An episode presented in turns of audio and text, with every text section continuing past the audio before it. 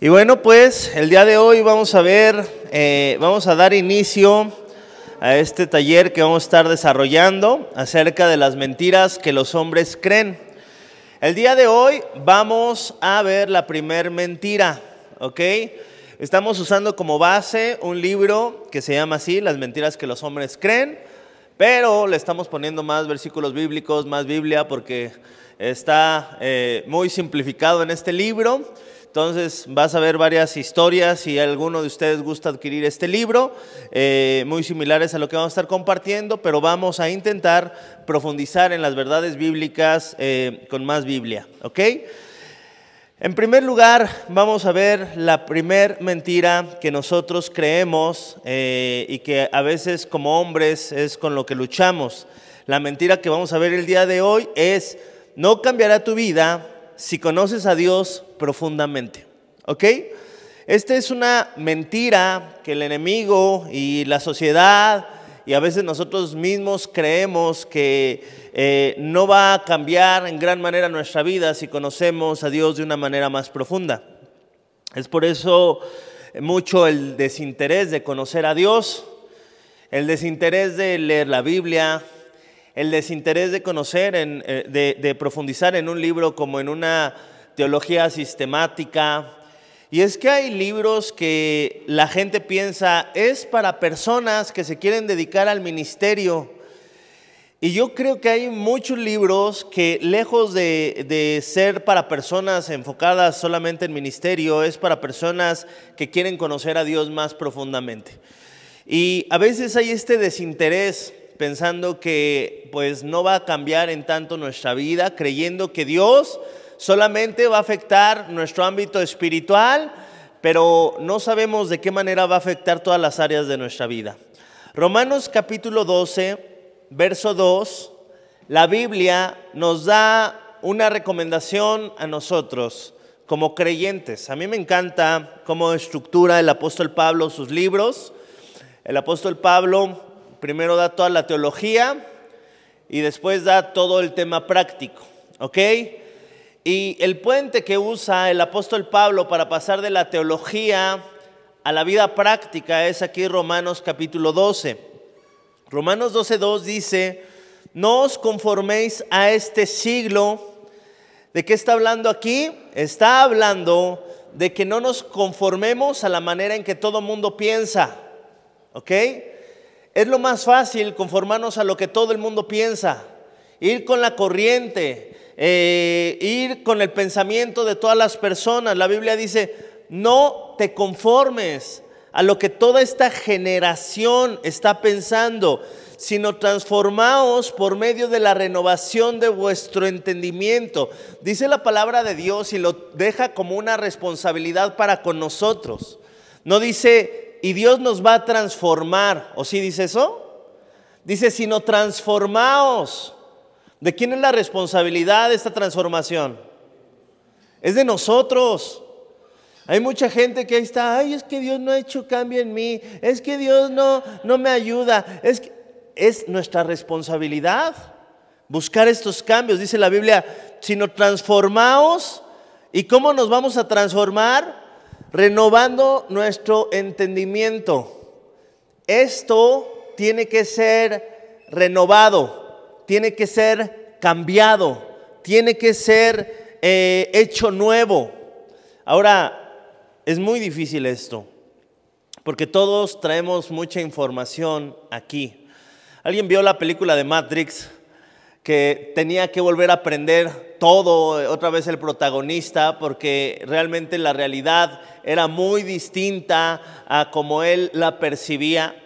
Bueno, es algo muy parecido. La realidad es muy distinto a como tú y yo percibimos las cosas alejados de la palabra de Dios. La realidad de nosotros, la realidad de nuestra familia, la realidad de nuestro llamado, la realidad de nuestra vida. Entonces, ¿qué tenemos que renovar para ser transformados? Nuestro entendimiento. Y siempre eh, vamos a buscar entender que lo más importante que nosotros tenemos que renovar es nuestro entendimiento, cambiar nuestra mente en cuanto a algo y después viene la consecuencia de ese cambio de mente. Dice la Biblia que si nosotros logramos renovar nuestro entendimiento, vamos a comprobar cuál es la buena voluntad de Dios, agradable y perfecta. La mentira que el enemigo nos dice es, no cambiará tu vida si conoces de Dios. Tenemos que renovar nuestra mente y entender cuánto va a cambiar nuestra vida conociendo a Dios de una manera más profunda. Cualquier carencia que nosotros tengamos es una área en la que conociendo a Dios, esa área va a ser llena. Dice la palabra de Dios en el libro de Colosenses que a Dios le plació esconder la plenitud en Cristo Jesús. Nuestra plenitud está escondida en, Jesús. Y aquí en este libro cuenta eh, la historia de, en la mitología griega de Narciso. Ustedes conocen la palabra narcisista. Bueno, pues viene de alguien de la mitología griega que se llamaba Narciso, el cual muchas mujeres y muchos seres se enamoraban de él, aún las ninfas, cuenta este libro, y de repente llega a un lago a querer tomar agua y se encuentra con su reflejo. Y dice, wow, con razón todas están enamoradas de mí, soy muy guapo. Se empieza a contemplar tanto a Él que se llega a enamorar de Él profundamente. Y por eso a mucha gente enfocada en sí mismo, que se ama a sí mismo, que es egoísta, se les llama narcisistas. Entonces, este es el efecto de enfocarnos a veces solamente nosotros. Yo sé que suena una historia como que, pues a mí no me va a pasar eso. Yo no me voy a ver al espejo y voy a decir, ay, wow, qué hermosura. Pero ¿Cuántas veces nosotros buscamos la satisfacción en nosotros mismos, en nuestros pensamientos, en nuestras ideologías? De tal manera que no vamos más allá, que no vamos a la Biblia para ver cuál es la realidad, porque en cierto sentido estás enamorado de la filosofía de vida que tú mismo te has creado. A veces somos, en mucho sentido, como narcisos, ¿no? Eh, personas que no buscan cambiar porque están cómodos, porque les gusta la manera en que viven, porque les gustan, han adoptado aún sus pecados, han adoptado y han justificado su maldad. Es que yo soy así, es que yo hablo así, es que yo pienso así, es que yo soy enojón, es que yo tengo esto, porque, y hay una justificación. Eh, hay un efecto muy distinto de en enfocarnos en Dios. Si nosotros nos enfocamos en nosotros mismos, vamos a crecer con una mentalidad distorsionada. ¿Cómo sabemos que nos enfocamos en nosotros mismos? En vez de hablar de la gloria de Dios, hablamos de la gloria de nosotros. Nos va bien en algo y en vez de contar cómo Dios nos dio la capacidad para llegar ahí, empiezas a decir, híjole, nombre, es que qué esfuerzo, es que yo lo hice, es que yo luché, es que yo me esforcé, es que yo me levantaba desde temprano, es que yo... Y ahí vas, elevándote, ¿no? Haciendo cada vez más alto tu, tu, altar en el cual después pones la imagen tuya para que todos digan, wow, con razón tiene lo que tiene, con razón es lo que es. Una persona que se enfoca en Dios va a hablar muy diferente tanto de sí mismo como de Dios. Vemos Narciso, se enfocó en sí mismo, se enamoró de sí mismo. Yo me encuentro muchos hombres muy enamorados de sí mismo, que cuando hablas con ellos te hablan de sus grandes logros, de las cosas que han hecho, te hablan de su perspectiva del mundo, de su perspectiva de grandeza, de su perspectiva de éxito. Y toda la gente sin Cristo tiene cierto amor propio por encima del amor a Dios. El día de hoy hay mucha eh, de esta psicología moderna luchando para que la gente tenga un mejor autoestima. Yo creo más bien que el problema es que la gente tiene demasiada autoestima y muy poco amor por Dios. Y se busca poner en el humanismo, en la filosofía en la que estamos actualmente, y es la filosofía que reina nuestra era, que reina nuestro siglo, donde se pone al hombre por encima de todo y, y se le hace creer que el hombre por sí mismo tiene todas las respuestas, que el hombre no necesita de Dios, que el hombre puede por su esfuerzo, por sus ganas, por su anhelo sacar adelante lo que Él se le ha dado. Y ahora que somos cristianos entendemos que se nos ha dado por gracia. En vano nosotros construimos si Dios no es el que edifica nuestra casa. Cuando nosotros ponemos nuestras miradas en lo que nosotros podemos hacer, vamos a terminar frustrados porque mientras tapamos un hoyo, se destapan dos y después tres y así vamos por la vida. Ahora vamos a una historia bíblica. Les voy a hablar de alguien que no hizo lo que sí hizo Narciso en esta historia mitológica. Eh, te voy a hablar de Isaías. Isaías aproximadamente por el año 740 fue usado por Dios para hablar la verdad de Dios a las personas. Isaías era usado para confrontar a los gobernantes, para confrontar al pueblo. Él tenía directamente la verdad de Dios y se la decía a la gente. Eh, yo creo que alguien como Isaías podría sentirse inflado de orgullo a causa de ser usado de esa manera. Él sí tendría de qué jactarse. El apóstol Pablo mismo, que abrió tantas iglesias, que predicaba el Evangelio, que era usado con iluminación de parte de Dios para llevar aquella revelación a las personas y darles a conocer la palabra de Dios, darles a conocer doctrina. Y cuando una iglesia se salía de orden, establecer a través de la palabra de Dios doctrina, yo siento que un hombre como él pudo haber sido ensoberbecido. La palabra de Dios, Él nos enseña, el apóstol Pablo, que Él daba gracias a Dios porque Dios había puesto un aguijón en la carne, que le recordara que Dios se hacía fuerte y exaltaba su poder en medio de la debilidad del apóstol Pablo. Había algo que le hacía recordar que somos débiles y que dependemos de Dios. A veces nosotros creemos que el pináculo de la hombría es tener esa confianza en donde yo ya no dependo de nadie, puedo por mí mismo, puedo hacer lo que yo quiera. Algo más tirado al narcisismo. Cuando el pináculo de la hombría es Jesucristo, quien dependió del Padre, quien fue obediente hasta la muerte y muerte de cruz, quien nos enseñó la dependencia quien vivió una vida dándonos ejemplo de lo que es la grandeza de ser hombre. Este hombre llamado Isaías, a pesar de que fue usado por Dios, dice en Isaías capítulo 6, verso 3, Isaías tuvo un encuentro con Dios.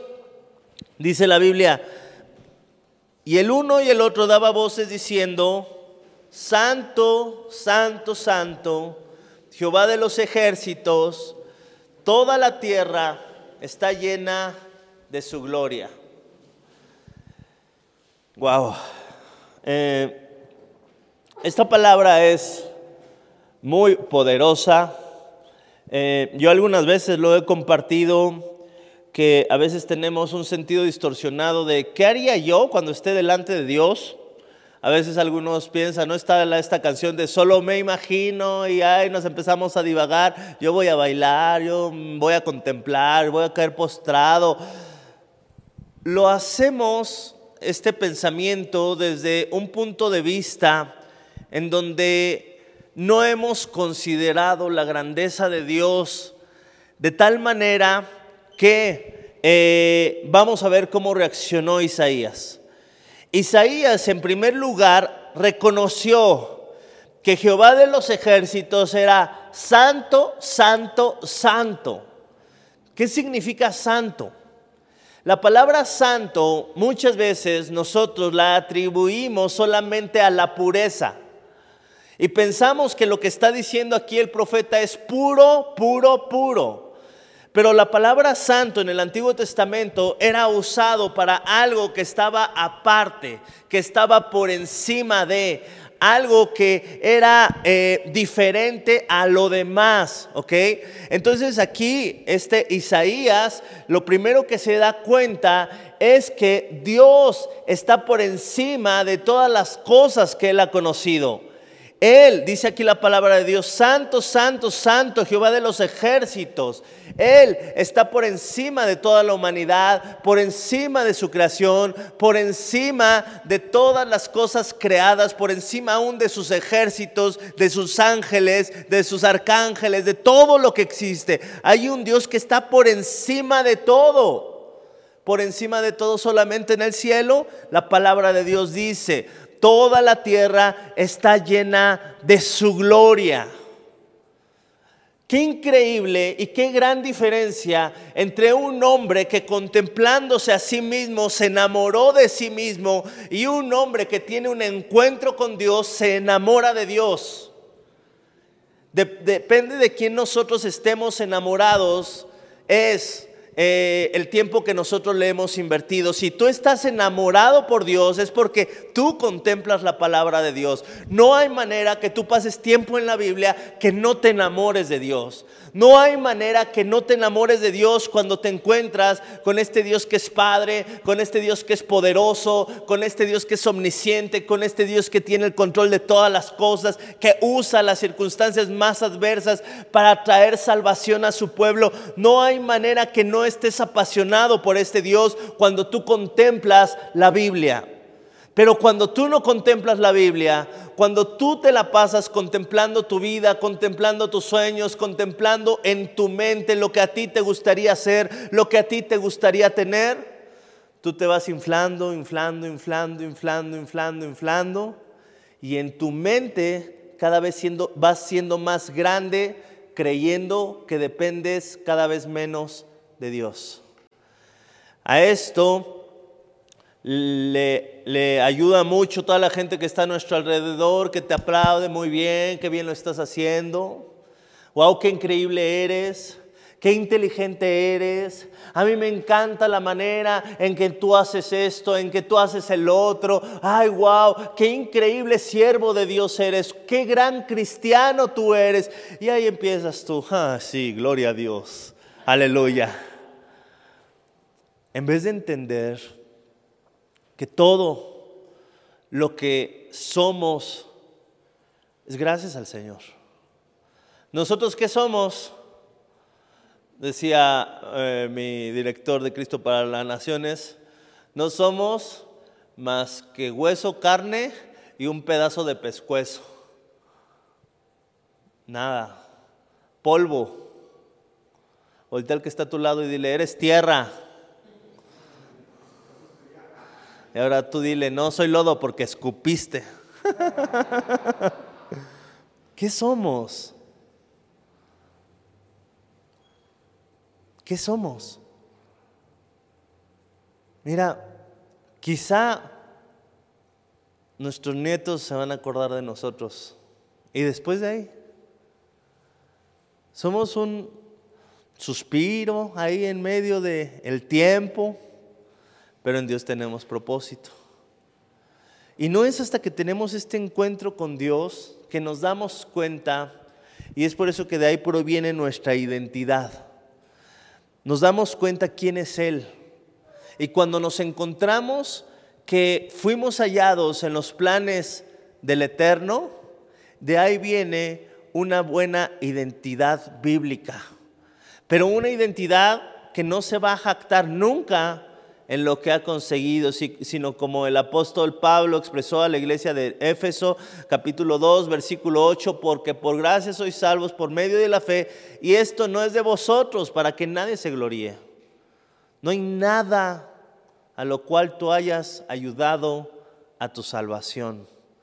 No hay nada así como alguien de aquí ayudó en el momento de su nacimiento, alguien ayudó a su papá o a su mamá.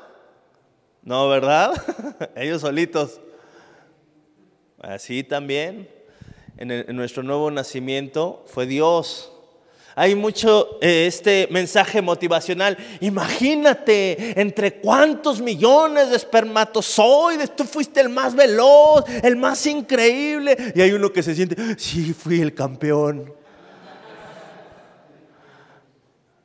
No. Si Dios hubiera querido que otro llegara primero, lo ponía adelante. y es increíble cuando entendemos quién es Dios. Isaías expresó, Santo, Santo, Jehová de los ejércitos, toda la tierra está llena de tu gloria. En todo lugar tú te manifiestas, Señor, aún en las cosas que yo no entiendo. Toda la tierra está llena de tu gloria. ¿Cómo se habrá sentido Isaías de tener un encuentro con aquel que es santo, santo, santo, con aquel que muestra su gloria en toda la tierra? Vamos a ver cuál fue la consecuencia. Isaías capítulo 6, verso 5. Entonces dije, qué chipocludo soy porque entre todos Dios me escogió a mí para verle. No, Él dijo, ay de mí, que soy como muerto. ¿Alguno de ustedes en sus Biblias tiene otra traducción para esta parte que dice, ay de mí que soy como muerto? A ver. Ni Biblia traen. Híjole. Dice que eres un hombre pecador. ¿A poco, ¿A poco te conocía Isaías? bueno. ¿Alguna otra traducción? Muy bien, que soy perdido, que soy pecador. ¿Alguna otra traducción? Todo se ha acabado para mí. Es increíble la expresión que utiliza aquí. En primer lugar, hay. Esta expresión no es como una queja actual de ay, no. En el, lenguaje judío, los ayes son expresiones de lamento. Y este lamento eh, generalmente se atribuía a aquellas personas que se iban a enfrentar al juicio de Dios. Este hombre que era usado por Dios, al estar delante de la presencia de Dios, exclamó una verdad de juicio, pero no en contra de la gente, sino en contra de sí mismo. Porque él se dio cuenta delante de la naturaleza de Dios de su pecado. Porque quizá cuando nosotros estamos alejados de Dios, muchos no nos sentimos tan pecadores. Muchos nos sentimos, no voy tan mal, no soy tan borracho como mi compadre, yo ya no soy tan mujeriego, yo ya llego a mi casa y así estamos cuando quizá estamos alejados de Dios portándonos bien, pero enseguida te empiezas a acercar a Dios y te empieza Dios a mostrar, es que tienes que trabajar con tu carácter, es que tienes que trabajar con tu dominio propio, es que no tienes paciencia, es que tienes que ser probado, es que todavía no te gozas en medio de tus debilidades. Y te das cuenta cuando estás pegado a la Biblia, a este hermoso libro, que todavía te hace falta mucho y te aferras cada vez más a Dios sabiendo que tienes necesidad de Él. Dice este eh, profeta Isaías, ay de mí que soy como muerto. Dice, porque siendo hombre, hombre inmundo de labios, a ver, ¿cómo hombre inmundo de labios? ¿Que no acaso Isaías era quien daba las palabras de Dios al pueblo? Si alguien de todo Israel y quizá de todo el mundo en este tiempo podía decirse que tenía buenos labios, era el profeta Isaías. Y él decía, ay de mí, que soy hombre de inmundos labios. Y habitando en medio del pueblo que tiene labios inmundos, decía no solamente yo, sino todo mi pueblo, han visto mis ojos al rey Jehová de los ejércitos. A pesar de ser usado por Dios, él entendió, yo no soy muy diferente a todos los demás, porque en mí también hay pecado. ¿Qué diferencia tan grande entre estos dos hombres? Uno de la, mitología inexistente que nos sirve para reflejarnos un poco en nuestras historias y otro que contempló al Señor y que se dio cuenta quién era y que a partir de ahí pudo ser usado por Dios de una manera efectiva. El profeta, aunque dotado de dones, quedó confrontado con la santidad de Dios. ¿Qué es lo que mueve nuestro corazón? ¿Lo que nosotros vemos de nosotros o lo que Dios ve de nosotros? ¿Qué es lo principal? No te conformes a este siglo, no te conformes a tu visión, no te conformes a tus pensamientos. Tu idea del matrimonio está mal, tiene que ser transformada. A ver, espérame, no te ofendas, don Narciso. Lo voy a, me, me lo voy a decir a mí. Mi idea del matrimonio está mal. Necesito estar pegado aquí para cambiar esto. Mi idea de ser padre está mal. Necesito estar pegado aquí para que sea transformado mi entendimiento hacia lo que es ser padre. Mi idea de ser amigo está mal. Necesito estar pegado aquí, me refiero a la Biblia, porque aquí tengo mi Biblia, ¿eh? no voy a decir, el pastor dijo de la tableta. Necesito estar pegado aquí para ser buen amigo, para ser buen discípulo. Pero si yo soy medio narciso, voy a decir, no, yo ya sé, yo ya me la sé. Yo ya sé cómo funcionan las iglesias. Yo ya estuve en vida nueva. Yo fui discípulo de Armando Aldúzin. ¿Qué me van a venir a decir? A ver, cuando estamos pegados a esto, se nos revela la verdad. ¿Cuál es el efecto de llevar la presencia de Dios a todas partes? Eh, dice la palabra de Dios en el Salmo 139, versículo 1. Para mí es uno de los salmos más hermosos. Creo que yo es el salmo que más he recitado en toda mi vida, que más he predicado, que más veces he leído cuando estoy solo, cuando me siento sin fuerzas. Salmo 139 es un salvavidas para nosotros que nos ata a la verdad de Dios. ¿Ok? Dice la Biblia, oh Jehová, tú me has examinado y conocido. Wow. Dios sabe cómo eres sin que le engañes. Eh, hay una canción de Jesús Adrián Romero que decía, que dice que solamente en la intimidad Dios sabe quién es. Solamente Dios nos conoce tal cual somos. Ahorita nos vemos y nos vemos todos santos, aleluyos. Pero solo Dios, ¿quién fuera de aquí se la pasa ahí nada más vivoreando a las mujeres, empezando aquí a maquinar cosas malas. Quizá que hay hombres atados a la pornografía, atados a la mentira, atados al alcoholismo, atados a la ira, atados a algún pecado. Solamente Dios nos conoce. Y la manera en que Dios nos conoce, oh Jehová, tú me has examinado y conocido. Tú has conocido mi sentarme y mi levantarme. Has entendido desde lejos mis pensamientos.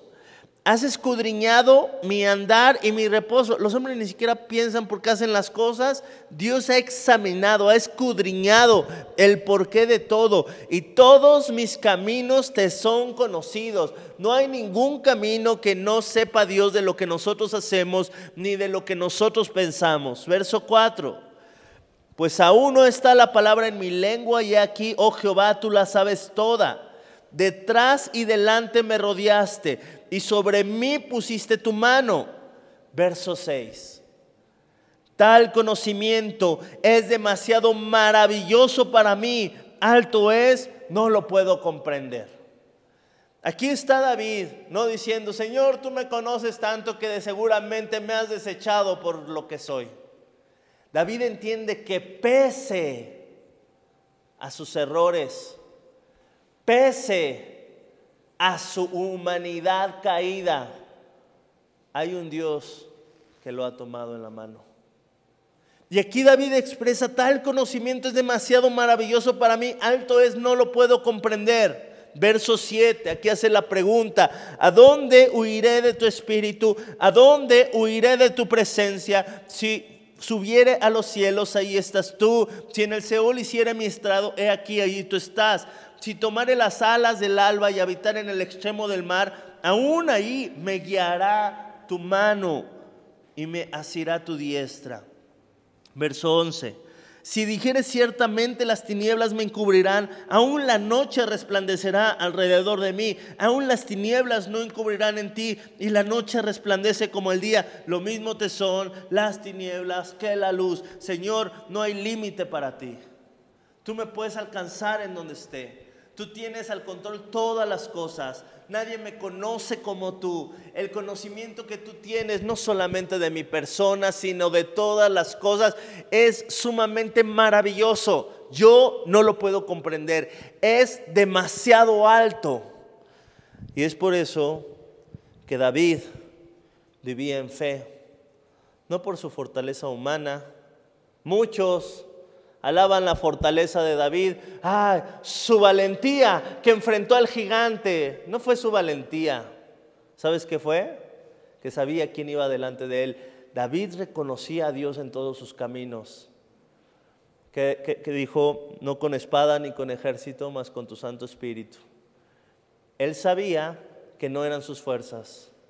Él no era un narciso que se la pasaba contemplándose, contemplándose qué bueno era en la onda. Yo le voy a dar porque soy muy bueno en la onda, he practicado. No, él decía, Señor, tú me has entregado al oso, tú me has entregado al león, también me vas a entregar este gigante. Y tenemos que aprender a centrarnos en el Señor para que en los momentos difíciles y en los momentos de gloria siempre entendamos que es Dios lo más importante en nuestra vida. Pregunta que vamos a desarrollar el día de hoy. Cada uno de nosotros hemos tenido en algún momento algún encuentro con Dios o varios encuentros con Dios. La pregunta es la siguiente. ¿De qué manera ha cambiado nuestra vida algún encuentro con Dios? Puede ser el primero, puede ser en algún momento donde estabas sufriendo persecución, donde había algo difícil en tu vida y de repente tuviste un encuentro con Dios a través de su palabra, a través de un tiempo de oración y cambió tu perspectiva. ¿Ok? ¿De qué manera ha cambiado nuestra vida algún encuentro con Dios? Si hay alguno en la mesa que dice, yo todavía no he tenido ningún encuentro con Dios, no te sientas presionado por contestar esto. Escucha lo que los demás dicen acerca de este encuentro con Dios y vamos a finalizar con una oración pidiéndole a Dios que nosotros todos podamos tener estos encuentros de manera constante. Amén. Entonces vamos a dividirnos en nuestros equipos. Bueno, ya así como están en mesas, ¿ok? Con sus respectivos líderes. Y vamos a, a hacer una oración para cerrar con el video y para empezar con esta dinámica. Señor mi Dios, te damos tantas gracias, Padre, por esta enseñanza. El día de hoy, mi Señor, nos has mostrado que una mentira muy grande es creer que el tener un encuentro contigo, mi Señor, no nos va a ayudar de nada, mi Señor. Cuando vemos que a Isaías le cambió todo, le cambió la perspectiva de él, le cambió la perspectiva de la gente, le cambió la perspectiva de las cosas. Un encuentro contigo lo cambió absolutamente todo. Señor mi Dios, perdónanos si hemos estado contemplando las maneras que nos enseñaron, aferrándonos, mi Señor, a lo que hemos venido haciendo como padres, como esposos, como trabajadores. Y no nos dejamos, mi Señor, guiar por ti. Y nos alejamos, mi Señor, de tener un encuentro contigo. Y nos relajamos, mi Señor, pensando que sabemos hacer las cosas bien. Señor mi Dios, no queremos ser como Narciso que se enamoró de sí mismo. Permítenos cada vez enamorarnos más de ti, de tu palabra. Te lo pedimos en el poderoso nombre de Cristo Jesús. Amén y Amén.